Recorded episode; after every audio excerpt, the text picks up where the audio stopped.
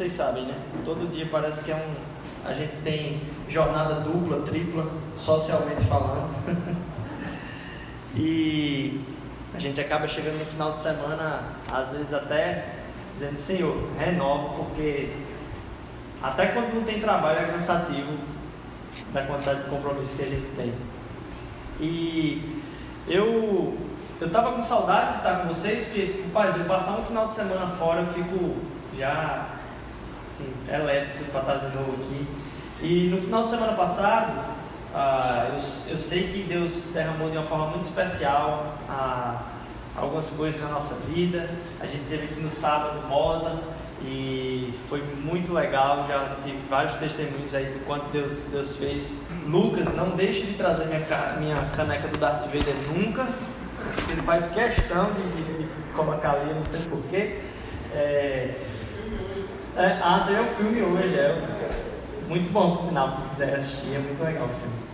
Ah, mas, assim, eu, eu fico muito feliz pelo que Deus tem feito, como Deus tem levantado as pessoas, como Deus tem ministrado transformação na vida das pessoas, como as pessoas vêm compartilhar o quanto Deus tem falado no coração delas, dizer, ó, Deus está falando muito no meu coração e eu estou quebrando a cabeça com isso aqui porque eu preciso mudar. É, e a gente estava conversando isso agora há pouco ali atrás, antes de começar o culto também, ah, antes da gente estar aqui junto. Uh, e eu estava fora, eu estava numa viagem para a Vitória do Espírito Santo, onde eu fui chamado para estar junto com outros líderes uh, cristãos do, do, Brasil. A gente gastando um tempo principalmente se relacionando e conversando coisas profundas sobre o reino. Então foi uma conferência, não conferência, foi uma conferência de relacionamento, basicamente, onde a gente gastou muito tempo junto. E é impressionante ver que tem tanta gente causando uh, tanto impacto no reino de formas diferentes. Ali tinham reunidos pessoas de diversas denominações, presbiterianos, batistas, gente da, da Evangelho Quadrangular, pessoas da Igreja Anglicana. É, então assim, foi muito especial poder ver diversas perspectivas que estavam sendo colocadas ali de pessoas que acabam compartilhando da mesma fé, caminham em nome do mesmo Deus, em nome do mesmo Salvador que é o Jesus Cristo, onde a suficiência do próprio Jesus é um martelo comum de todo mundo ali, é assim, está julgado isso mesmo, mas que caminha de forma diferente. E entender isso para mim foi muito enriquecedor. E eu queria é, conversar hoje com vocês a respeito de um tema, uma mensagem bem simples, mas que tem me feito é, não só ponderar o que eu tenho visto nas igrejas, como também traçar um caminho para o nosso próprio desenvolvimento. Ah, eu queria falar hoje sobre maturidade e crescimento. Porque maturidade e crescimento é o que Deus quer para cada um de nós. Maturidade e crescimento é algo que não tem assim, não, vamos deixar aquele ali não, não precisa crescer, não, deixa ele do jeito que está. Não, Deus sempre deseja que a gente esteja disponível para crescer e crescer em maturidade também. Parte do nosso desenvolvimento. A gente para de crescer fisicamente, mas a gente continua crescendo em maturidade. Uma criança, ela é muito fofinha. Ela bem, né, você tem, nossa, que fantástico. Mas se aquela criança não cresce, se torna preocupante e às vezes trágico, porque tem alguma coisa que não está funcionando da forma como deveria. Então, quando o, o, a gente enxerga as coisas a gente percebe que a, a questão natural é o próprio crescimento, e a gente começa a enxergar ah, pessoas que, apesar de já serem adultas, ainda permanecem com um comportamento emocional e espiritual infantil, a gente, opa, como é que pode isso aí? A gente está sempre em desenvolvimento, Deus está chamando a gente a um crescimento contínuo, cada um de nós. Cada um de nós, Deus está tirando de uma, de, uma, de uma fase mais de infância e trazendo para uma fase mais madura. Não tem ninguém que está liberto disso. E quando a gente pensa, eu, eu, não queria que vocês apontassem, né, ou nem, nem trouxessem tanto nome na cabeça das pessoas que vocês estão achando aí, ah, emocionalmente não estável e tal. Não precisa trazer isso para a mente, não. Mas seja homem ou mulher, isso é o objetivo nosso. E o nosso espelho de maturidade, o nosso objetivo de maturidade está em Jesus Cristo.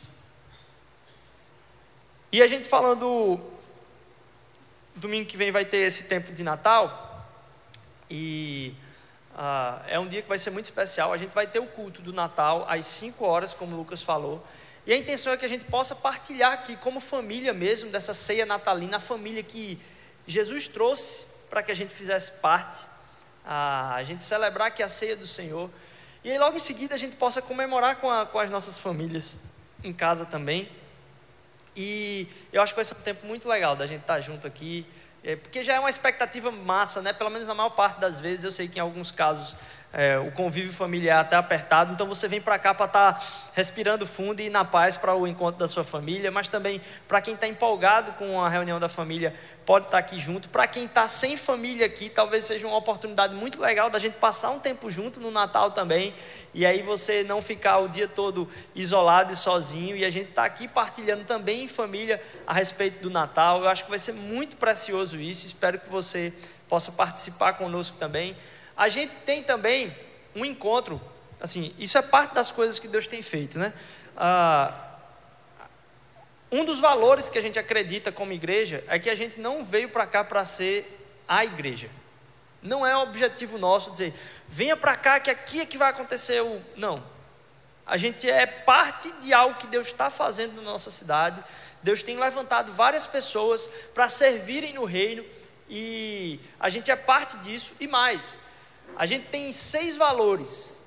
Nossa igreja ah, tem só um foco, que é tentar conhecer mais a Deus, amar as pessoas e servir a cidade. A gente está aqui para conhecer mais a Deus, amar mais as pessoas e servir a cidade. Só que a gente está fundamentado em seis valores. E um desses valores é que a gente deseja ser uma igreja que é catalisador do evangelho na cidade, que vai acelerar o processo vai contribuir para o processo de expansão do Evangelho dentro da nossa cidade. Não necessariamente através da nossa igreja, mas a gente entende como parte do reino. E aí uh, tem uma oportunidade que a gente uh, vai ter agora em janeiro, no dia 9 à noite, 10, uh, principalmente no dia 10, a gente vai ter aqui um encontro para plantadores de igrejas, para a cidade toda. É, e aí está vindo o diretor de uma rede de plantação de igrejas muito conhecida lá do Canadá, e ele vai estar tá aqui com a gente, junto com outro missionário que é brasileiro, lá no Canadá também. Ah, e tem contatos com várias redes de plantação de igrejas, e a gente quer abençoar, de certa forma, as lideranças da cidade para estarem ouvindo um pouco, talvez fazendo conexões e expandindo é, essa questão do, do, de como proclamar mais o amor de Jesus, né? para que mais pessoas possam ser alcançadas por esse amor, como nós também fomos. E aí, tá aí, ó, que legal. E aí vai começar às oito e meia da manhã aqui com café, mas aí toda a nossa igreja está convidada, certo? Se você quiser estar presente aqui também, acho que vai ser um tempo muito precioso. Um café às oito e meia da manhã e aí a gente estende até às quatro da tarde. Então, pausa para o almoço e até às quatro da tarde a gente vai estar junto aí com outras lideranças. Se você souber o nome de alguém que você conhece, que acha que seria legal estar aqui também, vem falar comigo que eu posso dar um telefonema ah, direto para a pessoa assim também, se você conhece alguém que gostaria de estar presente. E, mas eles vão estar participando desse encontro aqui com plantadores de igreja no dia 10. O nosso aniversário, a gente faz dois anos, dia 10 de janeiro. E a gente sabe, dia 10 de janeiro é pós ano novo, né? Assim.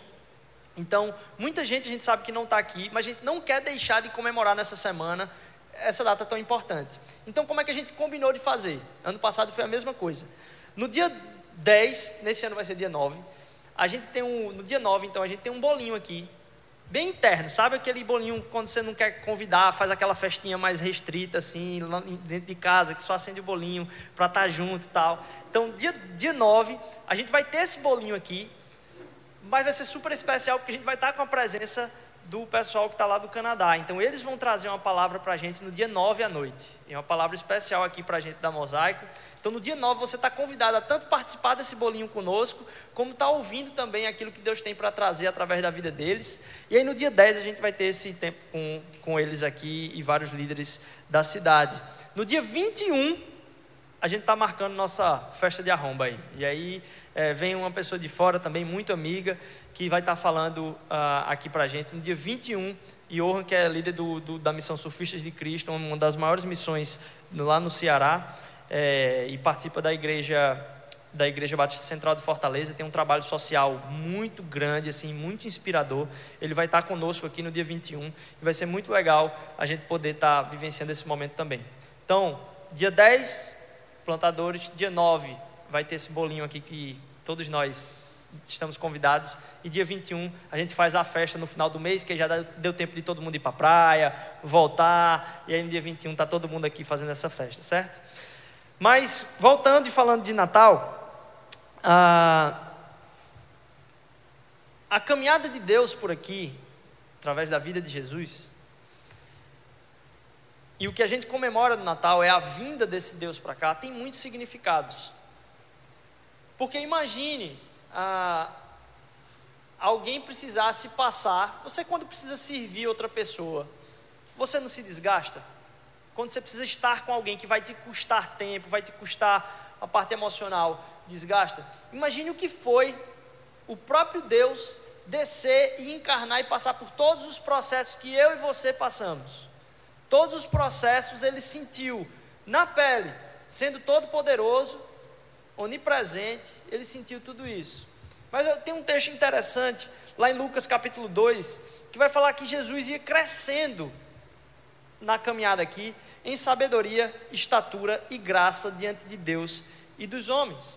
E se a gente estava com, compartilhando que hoje o que a gente queria conversar era sobre maturidade e crescimento, eu estava pensando aqui em, em, em quatro trilhas onde a gente pode talvez investir nossa vida em maturidade e crescimento, seguindo o exemplo e o espelho daquele que é o maior mestre de todos e aquele que é o nosso exemplo, mas acima disso ele é Deus. E aí eu queria compartilhar com vocês esses quatro, esses, essas quatro trilhas do crescimento e da maturidade. Primeira delas, alimentar-se da palavra de Deus. Se você tiver com Bíblia aí ah, e puder abrir Mateus 4, capítulo capítulo 4, versículo 4, vai dizer, lá em Mateus 4, capítulo 4, uma frase que é famosa de Jesus, que diz assim: ó, Jesus respondeu: Está escrito, nem só de pão viverá o homem, mas de toda palavra que procede da boca de Deus. A gente entende que isso aqui é a verdade espiritual que é capaz de acalentar nossos corações em relação ao nosso próprio relacionamento com Deus. Tem verdades profundas aqui que acabam atingindo nós em cheio quando a gente se abre para desfrutar do tempo com que isso fala ao nosso coração. Aquilo que a gente fala aqui não é algo que está na minha cabeça, não é algo que eu descobri eu disse, eu vou manipular aquela pessoa lá para. Não. Tudo que a gente acredita aqui está baseado no que isso aqui diz. Então, se algo que eu estou falando não bate com o que isso aqui diz, todos aqui têm autoridade de trazer confrontamento à minha pessoa também. Porque a gente acredita que isso aqui é poderoso para trazer transformação às nossas vidas. Não é algo que eu estou inventando, é algo que tem sustentado a fé de milhões e bilhões de pessoas durante séculos e milênios. Pessoas que têm morrido por causa disso aqui. É uma palavra que é imutável e que é poderosa para transformar a gente no dia a dia. A Bíblia é verdade espiritual, mas ela também é alimento. O que Jesus fala é, é muito profundo. Ele diz: Ó, não vai ser só de pão que você vai viver, não, mas daquilo que procede da boca de Deus. Tem muita gente hoje que constrói toda a vida para que possa ter pão, muito pão na mesa, muito carro na garagem, muita roupa no guarda-roupa, e continua, apesar de alcançar tudo quanto desejava, com um vácuo espiritual gigantesco. E nesse caso eu posso até dar um graças a Deus que esse mercado parece que não está se extinguindo, só está aumentando. Que minha esposa é psicóloga e a quantidade de gente que tem procurado os, os consultórios de psicologia são cada vez maiores, pelas diversas maneiras. Porque a gente acaba, por causa do nosso viver, trazendo necessidades que antes não existiam na, na nossa vida. Então a Bíblia é verdade espiritual, mas é alimento também. Não adianta a gente se alimentar com todo, todo o fruto do nosso trabalho, se a gente não souber cada vez mais como dar dignidade e santificar o nome de Deus na nossa vida. A Bíblia é alimento. E aí eu digo para você: imagine se você comesse, comesse só no domingo. Se você não vou tomar um almoço caprichado aqui, uma lasanha daquelas, e você só fosse comer no outro domingo, o que, é que ia acontecer com o seu corpo? Ia definhar. Se a palavra de Deus ela é alimento espiritual para a nossa alma e vem trazer e lembrar a gente cada vez mais de quem foi Jesus Cristo e o que, que o amor dele é capaz de alcançar na nossa vida, como é que a gente espera que a nossa vida espiritual esteja se a gente só se alimenta de domingo em domingo, quando vem para cá, talvez ouvir alguém falar a respeito das verdades espirituais? A gente precisa desse alimento para a nossa alma no dia a dia como forma de crescimento. E eu peço perdão a Deus quando, ah, durante no meu dia a dia, eu acabo deixando por último do último. E aí a palavra de Deus vem simplesmente para eu suprir minhas necessidades, e não como sustento da minha vida espiritual. A palavra de Deus é alimento, e alimentar-se da palavra de Deus vem trazer maturidade espiritual. A palavra vai dizer que Jesus Cristo não, não caminhava só em estatura, mas em graça e sabedoria. E esse é o caminho para que a gente possa adquirir isso. Lá em Atos 20, 32, Atos 20, 32, se você quiser depois anotar aí, vai dizer o seguinte: Agora eu os entrego a Deus e a palavra da sua graça, que pode, Atos 20, 32, certo?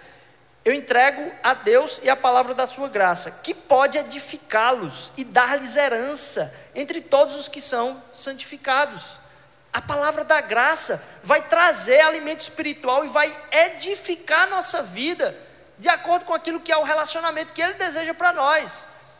A nossa espiritualidade não está baseada no que uma pessoa vai dizer para a gente. Nossa espiritualidade está baseada em como é a nossa sede e busca por Deus no nosso dia a dia. Não está baseada naquilo que vai, você vai fazer ou deixar de fazer. Está baseada em como a sua sede está sendo colocada naquele que tem todas as respostas. E a gente sabe que as respostas que a gente traz para cá, muitas vezes são racionais, muitas vezes são. Você escuta o seu amigo falando verdades profundas que você, nossa, eu preciso fazer isso mesmo. Mas aquilo que vai trazer vida plena para nós está no nosso relacionamento com Deus. E Ele fala através disso aqui. Eu te desafio a buscar sabedoria, a buscar aquilo que vai te alimentar espiritualmente aqui. É capaz de fazer. E eu posso fazer isso e te desafiar a fazer cada vez mais isso, porque eu confio, não no que eu estou dizendo, mas naquilo que o próprio Jesus diz. Nem só de pão vai viver o homem, mas de toda a palavra de Deus. Isso é capaz de nos edificar. Então, primeiro, a nossa trilha de crescimento espiritual e maturidade na vida vem através da alimentação da palavra, sabedoria.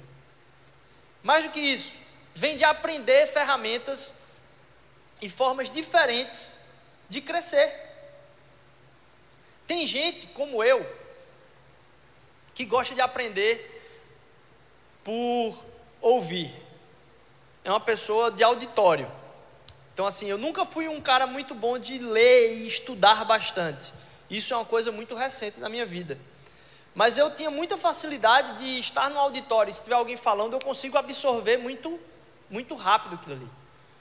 Para mim é, é, muito fácil pegar o que a pessoa está falando, minha cabeça fica é, é, é, energizada mesmo quando eu escuto uma, alguma coisa. Mas nem todo mundo é assim.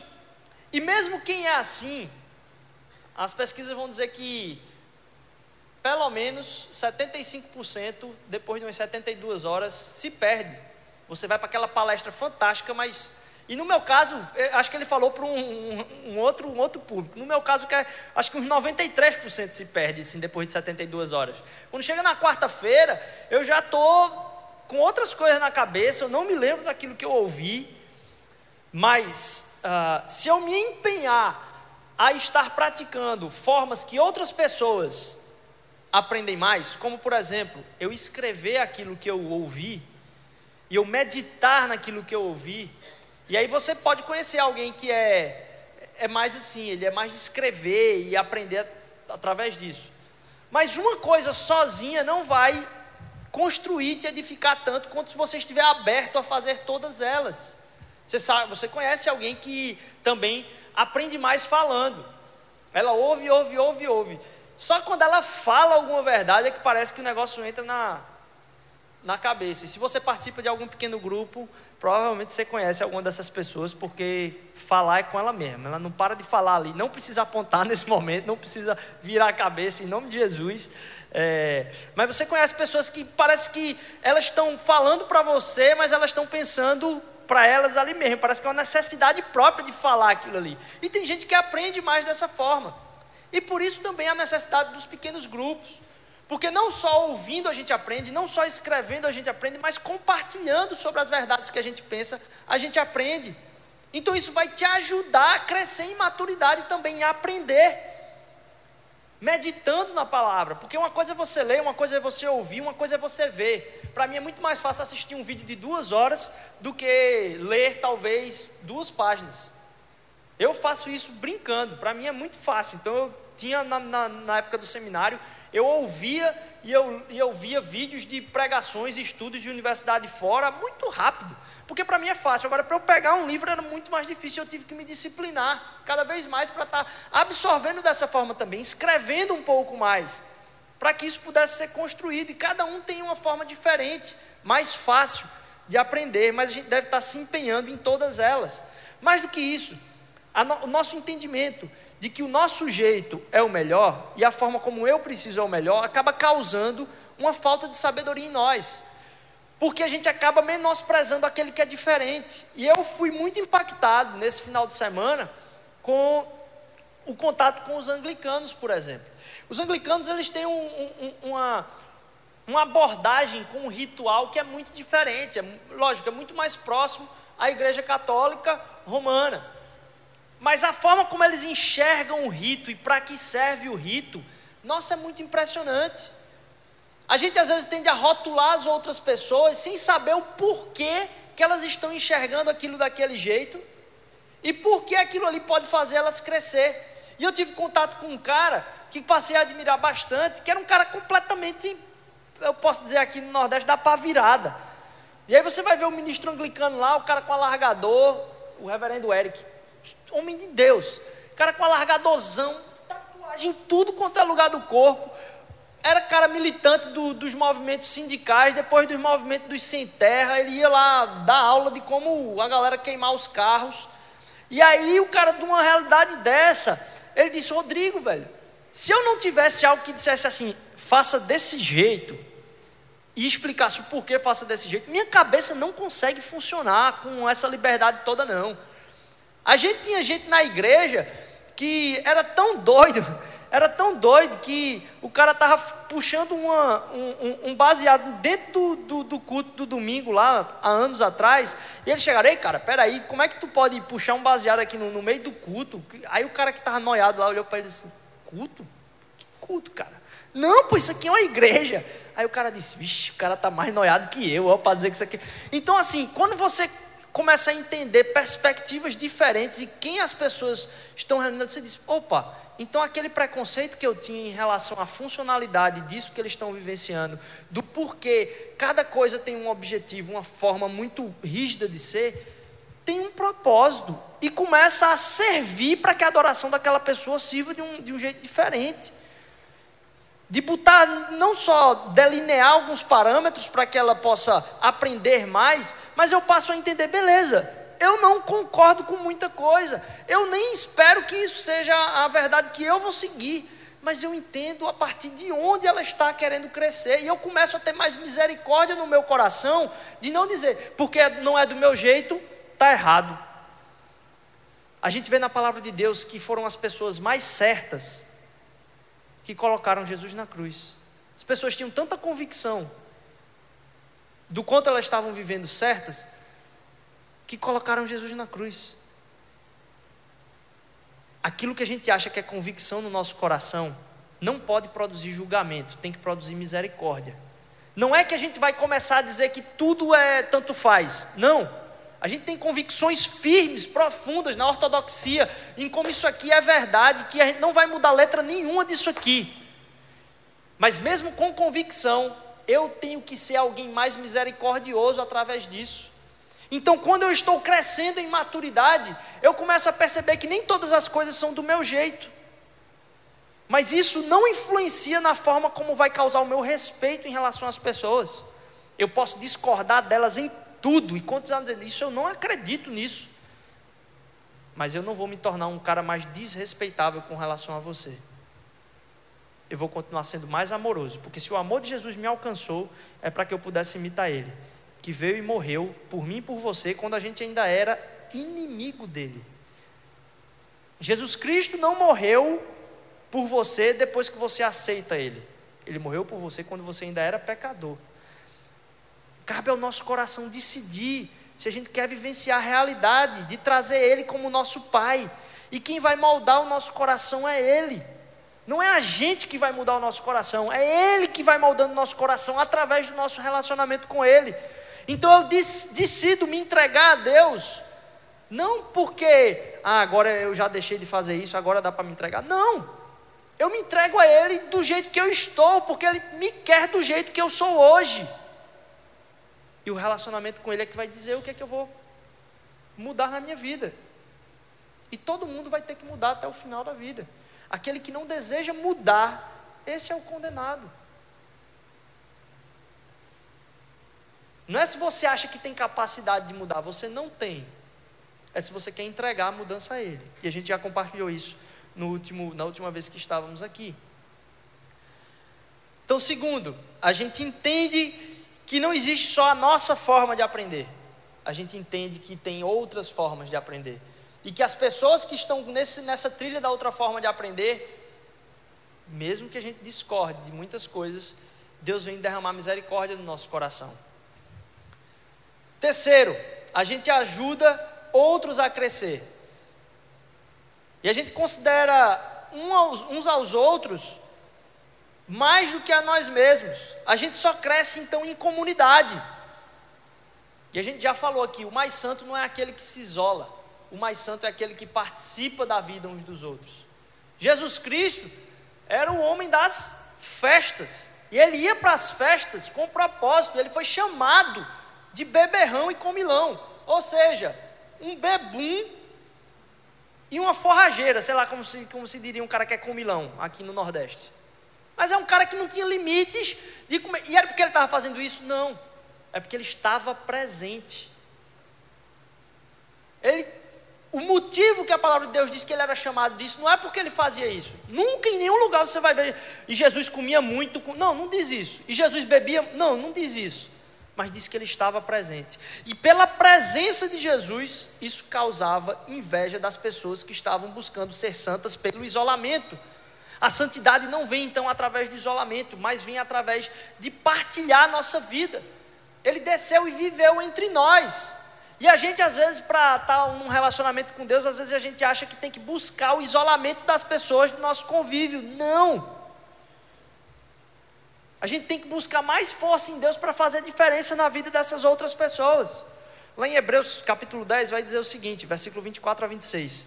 E consideremos-nos uns aos outros. Hebreus 10, 24 a 26, quem quiser anotar aí depois.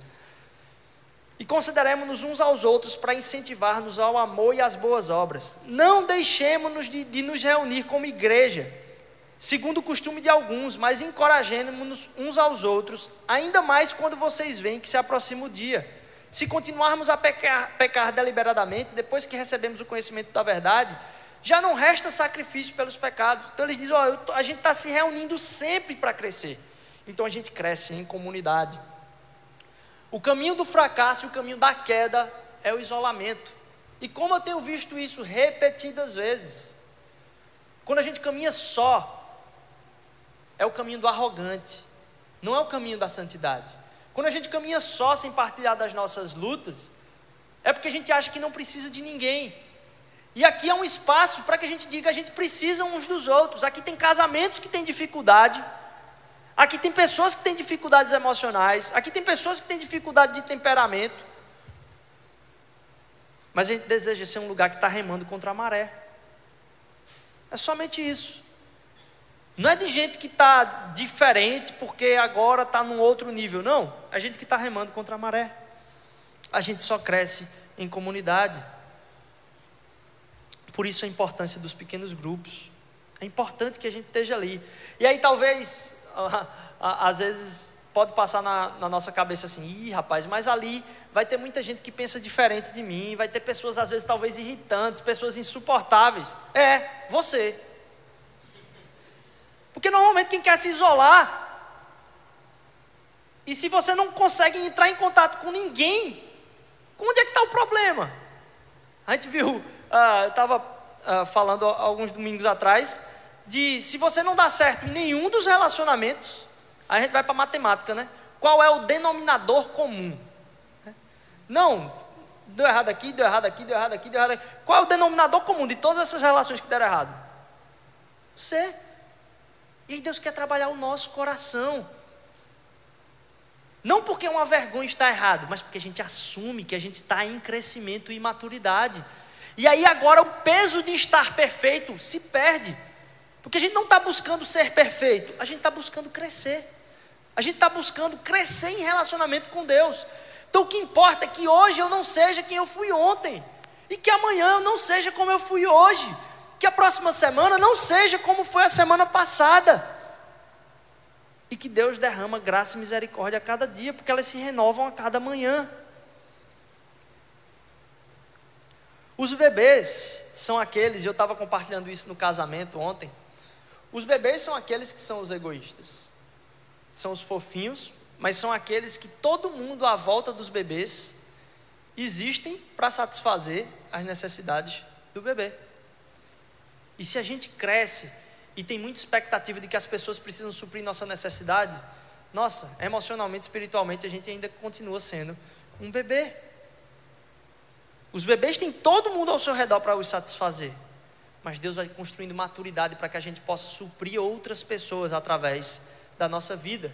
Eu não poderia entrar numa mensagem, uh, eu ouvi uma coisa no final de semana passado e que, lógico, não dá para eu tratar aqui é, disso, porque eu acho que só isso é um assunto profundo demais.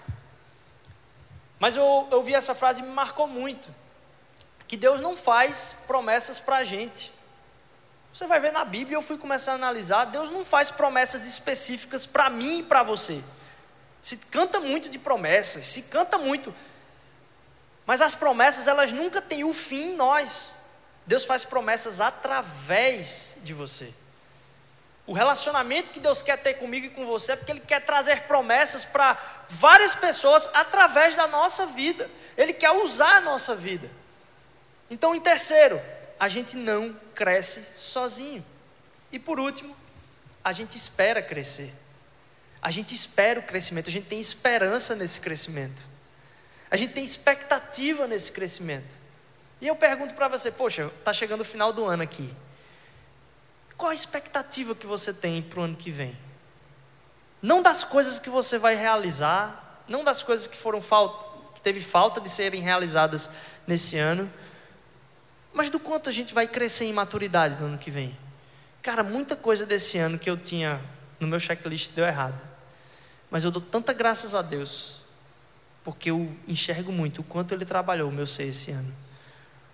O quanto eu consegui aprender de Deus esse ano. Eu tenho certeza, esse ano eu não sou a mesma pessoa que eu fui no ano passado. Eu posso até continuar sem fazer muitas das coisas que eu planejei fazer mas Deus trabalhou a minha vida de formas tremendas. E aí eu pergunto, para o ano que vem, quem vai ser Rodrigo no final de 2018? Eu não estou dizendo os títulos que eu vou ter, eu não estou dizendo o quão mais saudável eu vou ser, com os hobbies que eu queria eu vou fazer, mas eu estou dizendo o quanto eu vou ser trabalhado para me tornar mais maduro na fé, mais maduro nos meus relacionamentos, mais maduro em como eu vou abençoar a vida das pessoas. Deus quer transformar a nossa vida para que a gente pare de ter as expectativas dos bebês, de ter todas as necessidades supridas, de chegar para o relacionamento com Deus somente com pedidos, mas de buscar Ele, sonda-me, Senhor, e transforma o meu coração, vê o que é que tem de mal em mim e muda os meus caminhos. Lá em Mateus capítulo 9, versículo 28 e 29 diz que, entrando ele em casa, os cegos se aproximaram de Jesus. E ele lhes perguntou: Vocês creem que eu sou capaz de fazer isso? E eles responderam: Sim, Senhor. E ele, tocando nos olhos deles, disse: Que lhes faça segundo está na fé que vocês têm. Que seja feito de acordo com o que está na fé que vocês têm. Para a gente crescer, uma das coisas mais fantásticas não é só a gente estar aberto ao crescimento, mas estar esperando esse crescimento, ter expectativa nessa maturidade, que Deus vai trabalhar no nosso coração, porque parece ah, uma frase feita, mas eu e você, a gente escolhe o quanto a gente pode ser usado por Deus, baseado no quanto a gente quer se entregar para Ele. Deus trabalha na nossa vida a partir do quanto que a gente quer se entregar para Ele, o quanto a gente quer ser moldado por Ele, não, não simplesmente o quanto a gente quer ser suprido por Ele. Talvez na nossa vida a gente esteja buscando o suprimento de Deus, e não o quanto a gente vai ser usado por Ele para transformar a vida das pessoas. Então você escolhe o quanto será usado por Deus, baseado no quanto você se entrega. Se Deus parece não estar perto, quem é que você acha que mudou de lugar? Porque Deus é onipresente. Então, se Deus parece não estar perto, quem é que você acha que está com a mente num lugar diferente? Somos eu e você. Deus quer trabalhar o nosso coração, mas a gente precisa esperar esse crescimento em Deus. E é através dele que se cresce. Deus não se move por justificações de reclamação.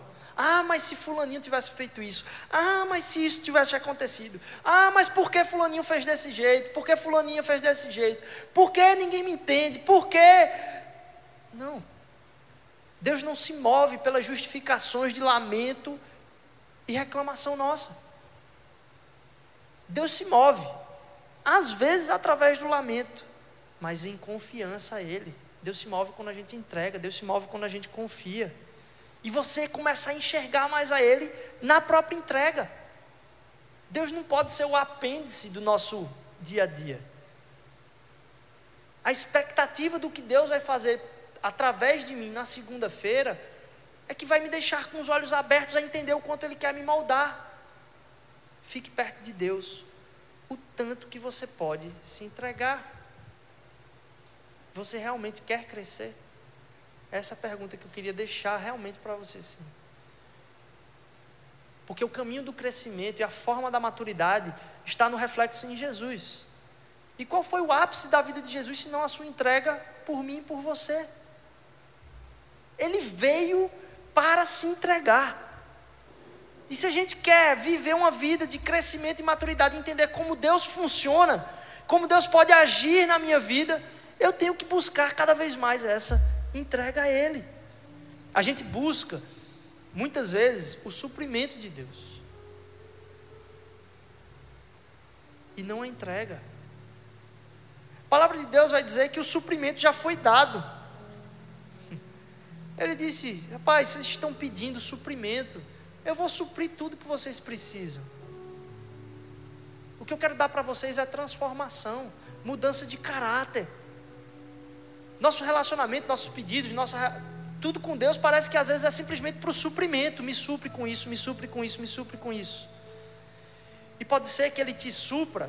E às vezes, quando vem o suprimento, eu enxergo em muitos suprimentos, não foi a mão de Deus, eu enxergo Satanás diante de Deus assim dizendo: Deus, deixa eu suprir ele com isso. Isso vai tornar ele tão mais egoísta. Isso vai tornar ele tão mais asqueroso. Isso vai tornar ele tão mais mesquinho. Isso vai tornar tão mais, ele tão mais confortável. Isso vai tornar ele tão mais covarde. Coisas que a gente acha que precisa ser suprido, mas que na verdade vão transformar a gente para um caminho que não é do Senhor. O suprimento Deus já deu. Quando a gente abraça essa promessa de que Ele vai dar o suprimento, a gente começa a pedir por transformação. E a gente começa a pensar o Natal, na semana que vem, não em como vai ser complicado encontrar com as pessoas, ou não como vai ser complicado não encontrar com as pessoas. Mas quando é complicado não encontrar com as pessoas, a gente começa a enxergar quem mais está sem ninguém aqui. Quem eu posso abençoar? Porque eu estou sentindo isso. E agora eu começo a perceber, poxa, com quem eu posso compartilhar? Ou naquele lugar que vai ser difícil encontrar as pessoas, você começa a pensar: Deus, me usa para ser bênção ali. Eu sei que vai dar briga, eu sei que vai ter bronca naquele lugar, mas me faz ser um ponto de paz no meio daquilo tudo ali. Eu não vou com expectativa de que não vai dar errado. Eu sei que vai dar errado, porque toda vez que a minha família se reúne, dá errado. Mas é justamente por isso que eu estou ali para ser usado por Deus nos ambientes que mais precisam. Me usa, Senhor, me ajuda a ser luz nesse caminho, me ajuda a ficar um pouco mais calado, me ajuda a servir mais no ambiente onde eu não tenho como responder com palavras. Deus não quer trabalhar aquilo que a gente tem, Deus quer trabalhar aquilo que a gente é. Para que a gente chegue no final da nossa vida cheio de propósitos cumpridos. A gente chegue no final da nossa vida cheio de crescimento e não ainda chorando como um bebê. Não ainda precisando que todos supram a necessidade, porque Deus já supriu todas elas. Em Cristo, Deus disse: Eu vou te amar. Você é um amado de Deus. Aquilo que você acha que você precisa ser, você não precisa, porque o que você mais precisa ser é fiel a Deus, porque você já é tudo que Ele precisa. Em Cristo, Deus te chamou filho, e aquilo que são os nossos anseios caem por terra. A gente começa a dizer: tá, Deus, se os meus anseios estão me trazendo tanta dor, tanta angústia, coloca anseios novos no meu coração para o ano que vem. Transforma esses anseios que têm gerado tanta culpa em mim, transforma esses anseios que parece que eu preciso ter isso para participar de uma classe social ou de um espectro aí de gente que eu queria ser. Quem eu queria ser está em Cristo. E tudo que precisa estar nele, todo suprimento está nele, toda necessidade está nele, todo amor que precisa ser derramado está nele. E a gente começa a viver a vida de Cristo por propósito para que outros possam ter suprimento, porque a gente já tem isso, Ele garantiu. Quando a gente começa a buscar crescer na palavra, crescer em misericórdia, enxergando os outros, crescer em comunidade, porque a gente precisa uns dos outros, e crescer na expectativa de que a gente vai crescer em maturidade. Deus começa a derramar através da nossa vida, e a gente deixa o caminho do bebê e passa a ter um caminho muito mais maduro um caminho de alguém que está caminhando cada dia em transformação com Deus. Que Deus possa derramar essa semana na sua vida, meu irmão, a expectativa do crescimento, o tempo com Ele, o tempo de abençoar a vida dos outros, o tempo de talvez trazer propósito para o seu Natal. Propósito para as relações que você tem hoje. Talvez para as faltas de relações que você tem hoje. Que Deus possa usar você na vida de cada pessoa que você possa encontrar essa semana em crescimento, em crescimento e maturidade. Pai, obrigado porque o Senhor é bom, obrigado porque a tua palavra fala profundamente ao nosso coração. Obrigado, Senhor Deus, porque o Senhor nunca nos deixou, o Senhor nunca nos deixará, Pai. Tu tens, Senhor Deus, as palavras que são vida para nós, Senhor. Nos usa, Pai. A gente pede perdão pelos nossos pecados, Senhor Deus, porque muitas vezes somos egoístas, Pai. Muitas vezes achamos que nossos caminhos são os mais importantes e que o Senhor precisa colocar as respostas para os nossos caminhos, mas os teus caminhos, Senhor Deus, são muito mais elevados que os nossos, Pai.